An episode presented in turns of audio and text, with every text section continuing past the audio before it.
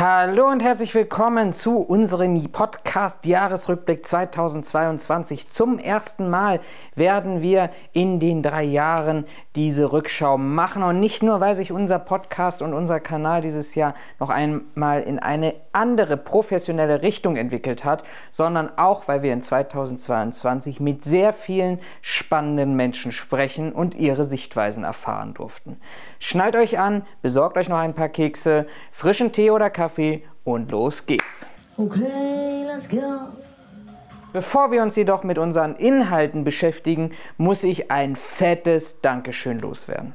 Wer uns auf Spotify folgt, der hat dafür gesorgt, dass wir zu den Top 20 der Podcasts gehören, mit den meisten Followern und Top 15 Prozent der am häufigsten geteilten Podcasts der Welt.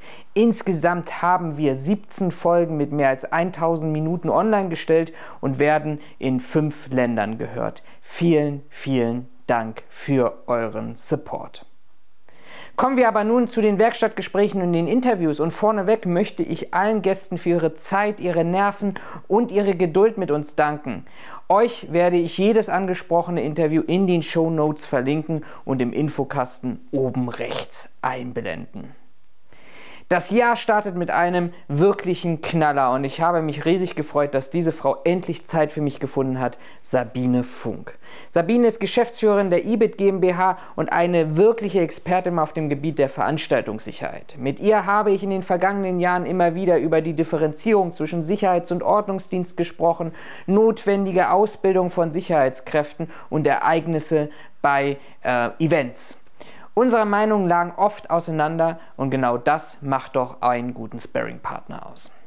Auch in diesem Gespräch, das aufgrund der Länge in zwei Teile geteilt werden musste, war das ein relevantes Thema gewesen. Viel intensiver diskutierten wir über die Folgen der Corona-Pandemie, die Reaktion der Eventbranche auf den Lockdown und die langfristigen Auswirkungen. Zudem sprachen wir über die Europameisterschaft 2021 in Deutschland, die unzähligen Sicherheitsvorfälle wie die Greenpeace-Aktion in München und stellten uns immer wieder die Frage, können wir eigentlich Sicherheit? Schauen wir mal ganz kurz in das Gespräch rein. Aber was wir eben teilweise gesehen haben, was du, was du ja gerade auch beschrieben hast, zu sagen, ähm, nichts außer Hygiene ist gerade für uns interessant. Ähm, äh, das ist ein Problem, das muss man einfach sagen. Du hast gerade gesagt, können wir uns auf nichts, können wir uns immer nur auf eins konzentrieren? Da muss man sagen, es sieht so aus. Also mhm. äh, leider hat sich der Eindruck irgendwie so ein bisschen manifestiert, ähm, dass diese ganze Veranstaltungsbranche eben tatsächlich immer noch so unter diesem Hobby, ach ja, das ist ja nur Veranstaltung, Veranstaltung kann ja jeder und nicht akzeptieren und oder nicht wahrhaben wollen oder nicht verstehen wollen, was es bedeutet, die Verantwortung für 50.000, 100.000 oder auch Zehntausende feiernde, eine gute Zeit haben wollende Menschen zu mhm. haben, die teilweise auch dumme Sachen tun, manchmal, die aber im Grunde einfach nur eine gute Zeit haben wollen, die aber natürlich eine Dynamik mitbringen, weil sie einfach viele Menschen sind, die einfach was anderes braucht, als eben vor einer Tür zu stehen und irgendwie einen Schlüssel umzudrehen oder nicht. Ich will das, das klingt immer so gemein, wenn ich das sage. Ich meine das nicht despektierlich den Menschen gegenüber, die diese anderen Aufgaben wahrnehmen. Die haben alle ihre Berechtigung und ich ziehe meinen Hut für jeden, der, der alle diese Dinge tut. Aber das ändert nichts daran, dass ich sage, die Verantwortung für die Sicherheit von Menschen zu tragen, für die Lenkung von Menschen, für die Ansprache von Menschen, ist einfach was anderes. Nicht jeden konnte ich in diesem Jahr leider für ein Gespräch begeistern. Versteht mich nicht falsch, dafür sind wir nicht groß genug, das ist nicht schlimm, dafür haben wir nicht die Reichweite. Witzig wird es nur dann, wenn die Gesprächspartner vorher auf diversen Kanälen gerne laut und nennen wir es mal höflich, gegenargumentierend oder selbstdarstellend auftreten. Dann aber bei Gesprächsanfragen einen gefakten, ja erfundenen Pressesprecher vorschieben, der über Tage und Wochen nicht erreichbar war. Selbstverständlich werde ich hier keine Namen nennen, aber lieber CEO dieses weltweit agierenden Unternehmens, du weißt ganz genau, dass du angesprochen bist. Aber hey, das gilt genauso für große Bundesverbände, die lieber eine Interviewanfrage völlig ignorieren, ja nicht einmal ablehnen, dafür aber panisch bei dem Veranstalter das nennen wir es mal anonym Diskussionsforum anrufen und das eigene Erscheinen an die harsche, ja gar ängstliche Forderung koppeln, dass der Horn verbindlich dazu verpflichtet werden muss, keine Aufnahmen zu machen. Herr Doktor, ich habe die Ehre. Cringe. Aus NRW von Sabine weg verschlug es mich wenige Tage später in das traumhafte Baden-Württemberg zu den Kollegen von SOW Sicherheitsdienst GmbH und dem Geschäftsführer Philipp Werner. Wer in den sozialen Medien unterwegs ist, der kommt an ihm nicht vorbei und genauso oft wurden sie und ihre Inhalte auch schon kopiert, was uns zu manch frustrierten Gedankenaustausch führte. Philipp ist ein wunderbarer Mensch, mit dem ich unfassbar gerne über die Lächerlichkeiten dieser Branche diskutiere. Sollte eines Tages unser WhatsApp-Verlauf veröffentlicht werden, haben wir beide ein echt großes Problem.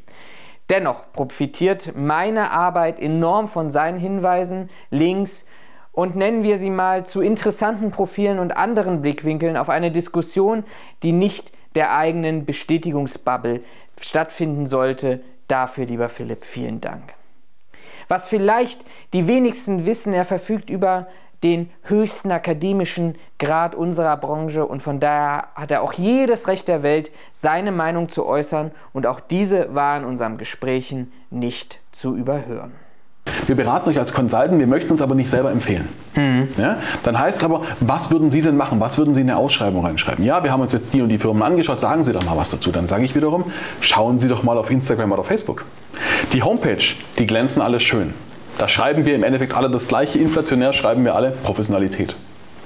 Da haben wir vielleicht tolle Bilder, die Bilder können aber auch schon zehn Jahre alt sein. Mhm. Gehen Sie doch mal in die sozialen Medien, da sehen Sie tagesaktuell, schauen Sie sich mal die Stories an, machen Sie sich zur Not ein, ein Fake-Profil und schauen Sie sich mal die Dienstleister an, die Sie in die nähere Auswahl nehmen, die Sie vielleicht für eine, für eine beschränkte Ausschreibung selber kontaktieren. Schauen Sie sich mal, ob das das ist, was Sie sich nachher für Ihren Empfang, für Ihren Bergschutz, für Ihre Pforte, für Ihren Revierdienst vorstellen. Für Ihr Krankenhaus oder wer halt immer ja. da die Ausschreibung macht. Ich, ich, möchte, weiß Gott, in diesem, in diesem Interview nicht über die Branche lästern, aber äh, wir können sehr viel nicht und eins davon ist über unseren eigenen Tellerrand hinausschauen. Jemand sagt, ja, ich habe aber schon gearbeitet und ich habe Erfahrung und wir fragen dann am Telefon schon, ja, haben Sie die Zugangsqualifikation? Ja, nein. Braucht man die denn wirklich? Ja, man braucht sie. Aber unsere Branche braucht auch die Mitarbeiter. Und da, ich glaube, da findet so, so das eine zum anderen. Aber fahre ich zum Kfz-Unternehmen, wo ich meinen Kundendienst machen lasse und sage zu denen, ja, aber ihr braucht genau diese Zündkerze, machen bestimmt Menschen. Aber wer, wer tut das? Es sagt doch auch niemand dem Kfz-Meister, ähm, ich brauche übrigens einen Meister, um einen, um einen Betrieb zu öffnen oder zu führen. Äh, yeah. Bewachung nicht. Ähm, Sage ich doch auch nicht, ähm, ja, du musst aber den Keilriemen so rum aufziehen. Ich, über, ich, überlasse ihm die Fachexpertise, das zu können. In der Bewachung sagt uns ein Einkäufer, der von Bewachung keine Ahnung hat, wie viel Stück Sicherheit, die er auf dem gleichen Bestellformular nach SAP bestellt, wie er sich auch ähm, Doppel-T-Träger bestellt. Aber ich muss den Kunden da erstmal spezifisch fragen. Ich kann nicht einfach, weil der Kunde mir jetzt eine E-Mail schreibt, in dem fünf Zeilen stehen, was er braucht, kann ich nicht danach ein spezifiziertes Angebot raushauen. Das heißt, jeder schreibt doch individuelles Sicherheitskonzept. Aber dann gehe ich doch auf den Kunden auch mal zu und sage, individuell möchte ich erst mal von dir wissen, was du überhaupt willst. Ich kann nicht einfach dir fünf Stück Sicherheit verkaufen. Das aber das ist ein Servicegedanke. Wir beraten immer zu schnell, wenn wir es können. Oft erzählen wir auch ganz viel Blödsinn in der Bewachung. Wir sind inzwischen im Sommer angekommen und wie jedes Jahr im Sommer beherrschte die Medien ein zentrales Thema, gewalttätige Auseinandersetzungen in Berliner Freibädern. Dass diese nicht nur in Berlin stattfanden, war zunächst irrelevant dass diese nicht neu waren, ebenfalls, dass sie nicht nur in sozialen Brettpunkten stattfanden, selten eine Meldung wert. Viel wichtiger war es, dass sich die Polizeigewerkschaftler gegen die Politik in Fahrt bringen konnten, das Land Berlin gegen die Bezirke und Zeitungen auf ihre Überschriften kamen. Dem Politikwissenschaftler Dr. Florian Flörsheimer stellte ich im Wesentlichen daher zwei Fragen in unserem Gespräch. Sind Auseinandersetzungen auf engem Raum in einer Stadt, die sozial schwachen Menschen in den Sommerferien wenig Alternativen bietet, nicht vorhersehbar? Und wie kann man mit präventiven Konzepten dagegen vorgehen, anstatt immer nur zu reagieren und sich jedes Jahr aufs Neue zu fragen, wie es nur so weit kommen konnte? Seine Antwort, nur mehr Polizei und mehr Sicherheitsdienst zu fordern, wird das Problem nie beheben. Es ist sozialgesellschaftlich tief verwurzelt, vielleicht auch ein Teil der Jugendkultur. Passieren erstmal unter Jugendlichen. Ja? In einem Sommer als äh, Teenager dahin gehst, da gehst du meistens nicht alleine hin, sondern du gehst mit vielen Freunden dahin. Also die Jugendlichen, die auch immer so das Bedürfnis haben, äh, zu ihrer Peer Group dazugehören, ne, da anerkannt zu werden, dann ist es so, so, ein, so, eine Art Ritual. Einer von uns wird bedroht in der Gruppe. Das spielt gar keine Rolle, was die Ursache ist äh, und wie ernst es ist, ja? sondern man rennt dann dahin, um seinen Peer Group-Mitglied dann zu beschützen oder mitzumachen. Ähm, da steckt die Vorstellung, dass man solche Leute vielleicht heraushalten könnte. Aber wie gesagt, es, äh, es liegt nicht an den Leuten in erster Linie, es liegt an der sozialen Situation, die da ist. Für so einen Sicherheitsdienst würde ich sagen, das, ohne das jetzt bewerten zu wollen, was der Sicherheitsdienst da konkret macht, sondern grundsätzlich, ähm, wie bei jeder Massenveranstaltung, jedem Massenevent, muss man damit rechnen, dass es äh, so eine Gruppendynamik gibt, äh, die dazu führt, dass die Masse sich da nicht mehr unter Kontrolle ja. hat. Im Juli traf ich einen Menschen, der mich total begeisterte. Kennt ihr so Menschen, die sich in eurer sozialen Blase aufhalten, sogar vielleicht sehr präsent sind, ihr aber erst so richtig geflasht seid, wenn ihr persönlich einmal mit ihnen ins Gespräch kommt? Mit so jemandem konnte ich im Juli des Jahres reden und das zog mir einfach nur die Schuhe aus. Nach seiner Gastvorlesung im Studiengang Sicherheitsmanagement an der HWR Berlin sprachen wir über das Image der Branche, die Versäumnisse, junge Menschen für den Beruf oder das Studium zu begeistern, seriöse Unternehmen und ganz kleine Erwartungen an Veränderungen.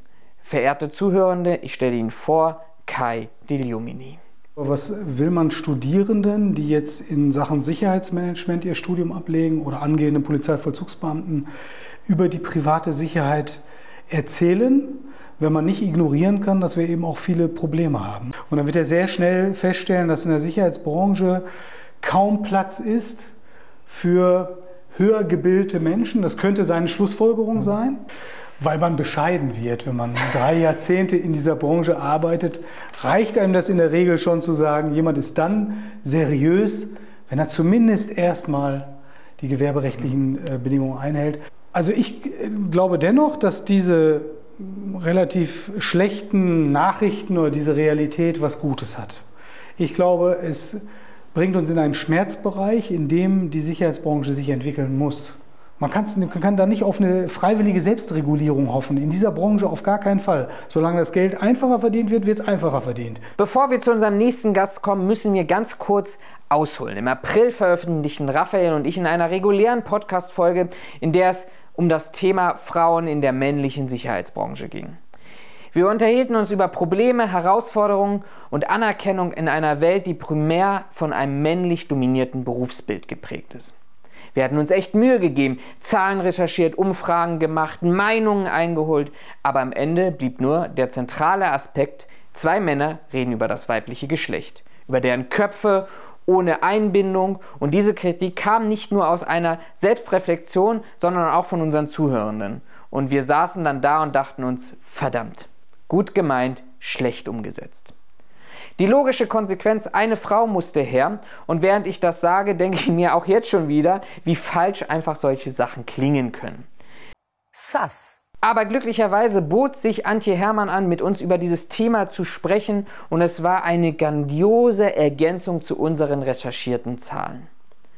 Wenn man mal die Chance bekommt, über die eigenen Erfahrungen zu sprechen, männliches Dominanzverhalten, Frauen in der Nachtschicht oder weit verbreitete, veraltete Klischees bei Mitarbeitenden und Kunden, dann lernt man viel über die Aspekte, die es notwendig machen, um mehr Frauen in die Branche zu locken. Und es ist natürlich irgendwo auch eine Branche, wo sich Männer vielleicht in gewisser Weise profilieren. Wenn wir jetzt gerade an Türsteher denken, also ich glaube, dass die, ähm, dass die Bewachung für Frauen nicht so attraktiv ist. Also ich, ich habe mich, äh, glaube ich, in erster Linie ähm, bewiesen durch, durch Qualifikationen. Ähm, ich habe halt einfach äh, recht schnell für mich festgestellt, okay, die Sachkundeprüfung, ähm, die ich dann sofort gemacht habe, als ich, als ich dann operativ angefangen habe zu arbeiten, ähm, reicht nicht aus. Von den äh, zwei, drei anderen Männern, die mit mir dann da vorne standen, musste ich mir dann schon so anhören, ähm, ja, wenn es hier jetzt zu einer Schlägerei kommt, dann geh du einfach zur Seite, wir regeln das. Ähm, das ist ja auch eine ja, starke Ansage. Ja, also äh, das hat mich auch massiv gestört, muss ich ganz ehrlich sagen. Und ähm, der hat sofort sowohl am Telefon als auch dann in der E-Mail-Anfrage gesagt, ja, aber man muss mit einem Fahrzeug mit über 600 PS klarkommen. Und ähm, ich habe damals zu meinem Lebensgefährten gesagt, boah, ich will das unbedingt machen. Da kam selbst von ihm die Aussage, alles Männer, keine Frau, da kann ich doch nicht so eine anfangs Mitte 30-jährige Frau schicken. Wo ich dann ganz klar zu ihm gesagt habe, ich mache jetzt eins, ich rufe den Kunden jetzt an und frage ihn. Ich stelle ihm genau diese Frage muss es ein Mann sein, ist für sie auch eine Frau okay. Und der hat total locker und cool reagiert und hat gesagt, ist mir völlig egal. Und hat dann nur noch mal darauf hingewiesen, aber man muss halt mit dem Fahrzeug klarkommen. Lass es uns doch so machen, wenn, wenn die Einkäuferin eine Frau Mitte 30 ist, gehst du zum Termin. Wenn, wenn, wenn, äh, wenn uns ein Mann gegenüber sitzt, Mitte 40, ah, dann geh doch ich zum Termin. Wenn du, das kannst du dir aber nur leisten, wenn du, wenn du als Frau ähm, ne, ja, Erfahrungen gesammelt hast und wenn du als Frau auch die nötigen Qualifikationen hast. Was bleibt also von diesem Jahr übrig und was ist mein persönliches Fazit? Zunächst habe ich viel weniger Gespräche geführt, als ich es mir vorgenommen habe.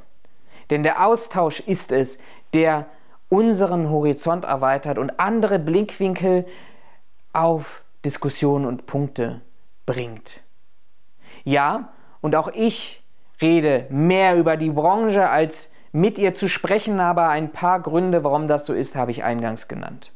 Viel relevanter ist es vielleicht aber, dass viele Marktteilnehmer Angst haben, sich zu öffnen, weil man dann eingestehen müsste, dass man auch nur mit Wasser kocht. Lasst uns doch einfach mehr reden, ohne ständig den berühmten Vergleich machen zu müssen, wer den größeren hat.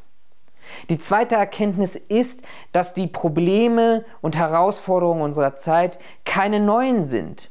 Wir schaffen es nicht, etablierte Lösungen wieder anzuwenden oder langfristige Ergebnisse zu produzieren.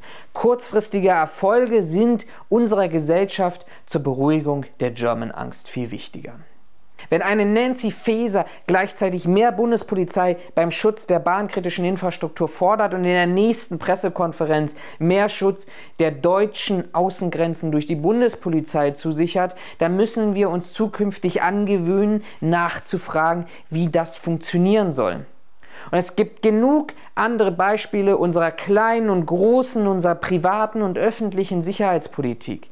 Wenn ein BDSW von der Politik mehr Befugnisse und einen größeren Aufgabenbereich fordert, dann müssen wir fragen, wie das im Einklang mit tausend offenen Stellen, einem schlechten Image der Branche und der Trennung von hoheitlichen und privater Gewalt stehen soll.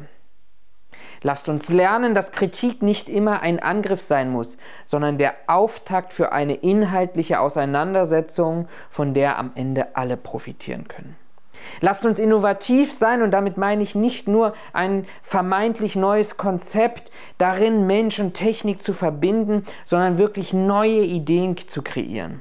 Und lasst uns bei neuen Umsatzrekorden an diejenigen denken, die mit ihrer Arbeit dafür sorgen, wenn Grundnahrungsmittel bis zu 100% teurer werden können, dann kann das auch eine Dienstleistung, die das höchste Rechtsgut schützen soll. Kommt gut in das neue Jahr, bleibt gesund und wir sehen uns in 2023 wieder. Macht's gut, bis dahin, ciao.